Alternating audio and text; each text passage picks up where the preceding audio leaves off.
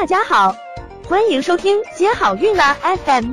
如果你正在准备孕育宝宝，却不知道怎么科学备孕，或者正和试管婴儿打交道，都可以来听听我们的好运大咖说。大咖说什么？说说怎么轻松接好运。呃，第二种可以采用的一个保留生育力的方法呢，就是卵母细胞的冷冻。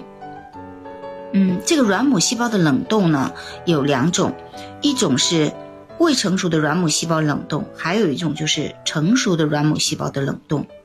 它的优势有哪些呢？嗯，就是将卵母细胞冷冻保存。然后呢，在需要的时候解冻，并通过体外受精胚胎移植的技术受精获得胚胎。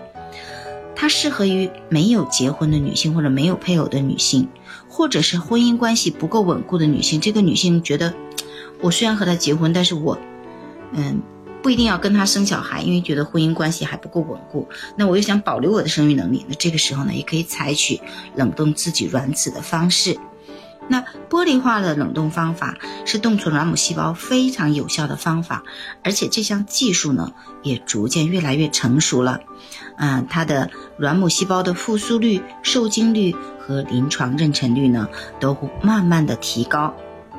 嗯，未成熟的卵母细胞的冷冻呢，主要针对卵巢不能刺激和不能推迟治疗的癌症患者，那就是把非常小的卵泡取出来。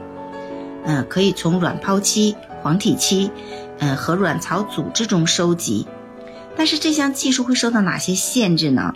因为卵子解冻冷冻后，受精方式必须是做二代试管，也就是把精子注射到卵子内，而且这项技术来说，总体妊娠率是低的，相对于胚胎冷冻解冻来说，它的妊娠率是低的。嗯，这个低体外成熟率和受精力，嗯。在未成熟卵母细胞冷冻来说，呃，就表现得更加明显了，所以还是会受到一些限制。所以说，目前没有大量的进行推广。想了解更多备孕和试管的内容，可以在微信公众号搜索“接好运”，关注我们，接好运，让怀孕更容易。